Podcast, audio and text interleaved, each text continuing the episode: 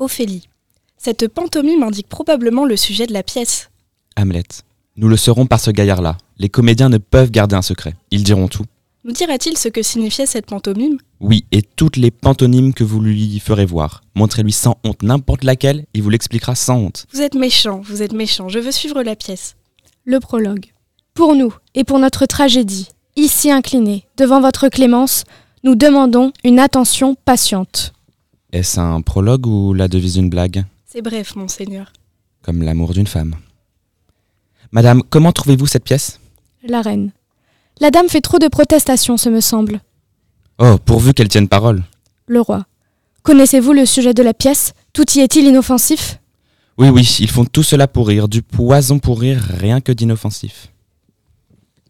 Bonjour à tous. Euh, nous venons de lire un extrait de Hamlet, une pièce de Shakespeare qui parle du théâtre. Euh, donc c'est de théâtre que nous allons parler, plus précisément de la période de Shakespeare, et euh, qui s'appelle le théâtre élisabétain. Pourquoi cette période en particulier? Eh bien, tout simplement parce que c'est, on parle de cette période comme l'apogée de la, du théâtre élisabétain, enfin du théâtre britannique. Et donc, c'est avec vous que je me réunis pour parler de cela. Donc avec Marie. Oui, bonjour, je suis spécialiste de Shakespeare. Et Léontine. Bonjour, moi j'ai étudié euh, le théâtre élisabétain et ses caractéristiques. Donc on va commencer par faire une recontextualisation historique pour comprendre pourquoi euh, on en est arrivé là euh, à cette période. Donc tout d'abord, ça commence à Londres et ça se passe en 1562 jusqu'en 1642 et ça se passe sur trois règnes. Tout d'abord le règne de Élisabeth Ier, puis de Jacques Ier et enfin Charles Ier. Donc euh, Élisabeth, Ier était une grande passionnée du théâtre et ça aurait pu contribuer à l'essor euh, de ce théâtre euh, à l'époque. Et puis il y, a une production, il y a une production très foisonnante, environ 1500 pièces, malheureusement la moitié est perdue, et environ une centaine d'auteurs recensés. Mais qu'est-ce qui se permet cette si riche production du théâtre? Eh bien, tout simplement, il y a un régime politique qui protège les compagnies d'auteurs et l'écriture théâtrale s'adresse à l'élite aristocratique et au peuple. Tout d'abord, il y a aussi une construction de théâtre aux abords immédiats de Londres. Ah, parce qu'il n'y en avait pas avant? Et oui, il n'y avait pas du tout de théâtre avant. Hein. Les acteurs faisaient des spectacles dans les cours d'auberge, les granges, les écoles, les squares urbains et même les arènes pour les combats d'animaux. Et c'est même de là que viendrait la forme cylindrique euh, des théâtres avec euh, l'arène centrale. Ah, je pensais que ça venait de l'Antiquité personnellement. Eh bien non, c'est plus récent. Et euh, par la suite, on, pour éviter en fait la prolifération d'un théâtre clandestin dans les arènes, les, les, auberges, tout ça, il y a une législation qui se met en place. Donc en juin 1572, on a The Act for the Punishment of Vagabonds, qui, qui punit la clandestinité euh, et qui rend obligatoire le patronage des troupes. C'est-à-dire qu'un noble euh, a la responsabilité d'une troupe et euh, a sa protection. sans ça, les compagnies sont susceptibles de prison car les acteurs sont considérés comme vagabonds ou même filous. C'est plutôt original. Et donc la compagnie prend, le nom du noble euh, par exemple, la compagnie de Shakespeare s'appelle euh, Lord Chamberlain's Men. En effet.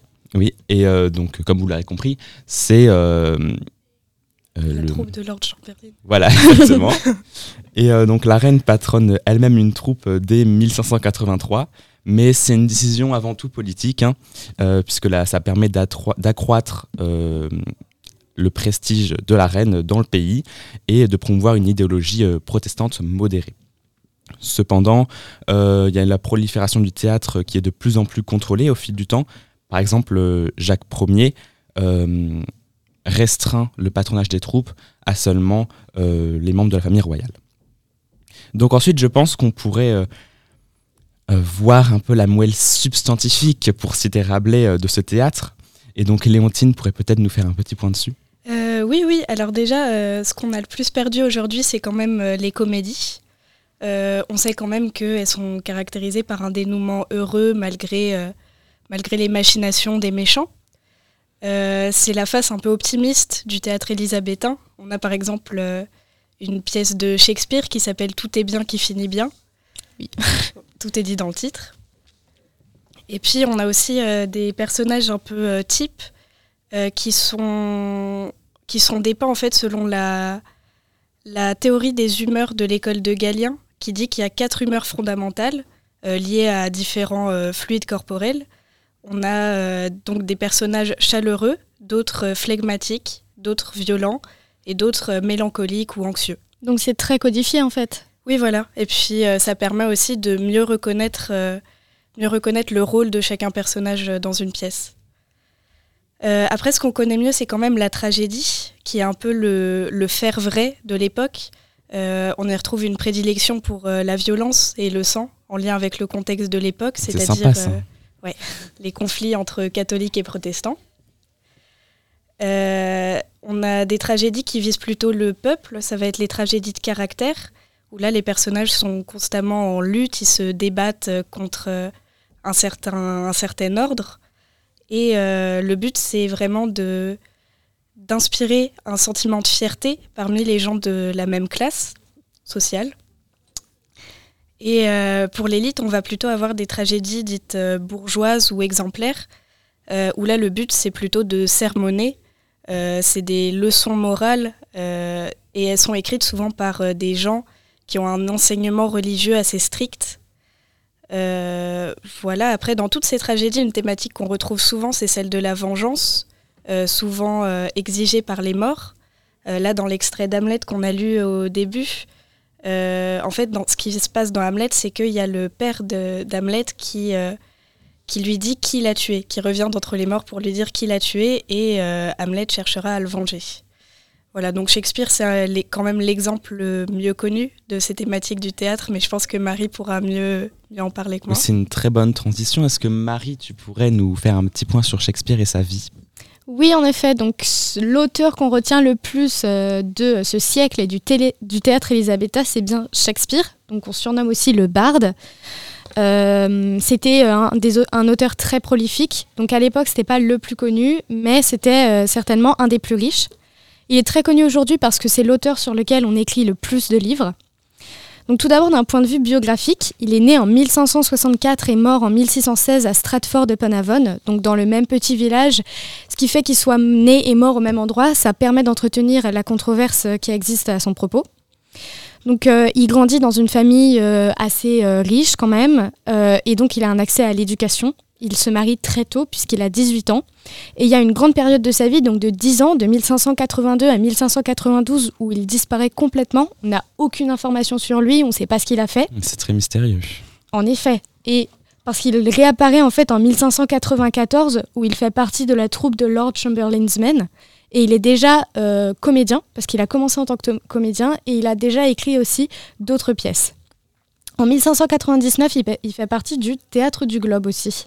Ah oui, c'est un théâtre qu'on peut visiter même aujourd'hui, euh, après ce qui a été reconstruit, après sa, son incendie, on va dire. Et, en effet. Euh, c'est très intéressant. Oui.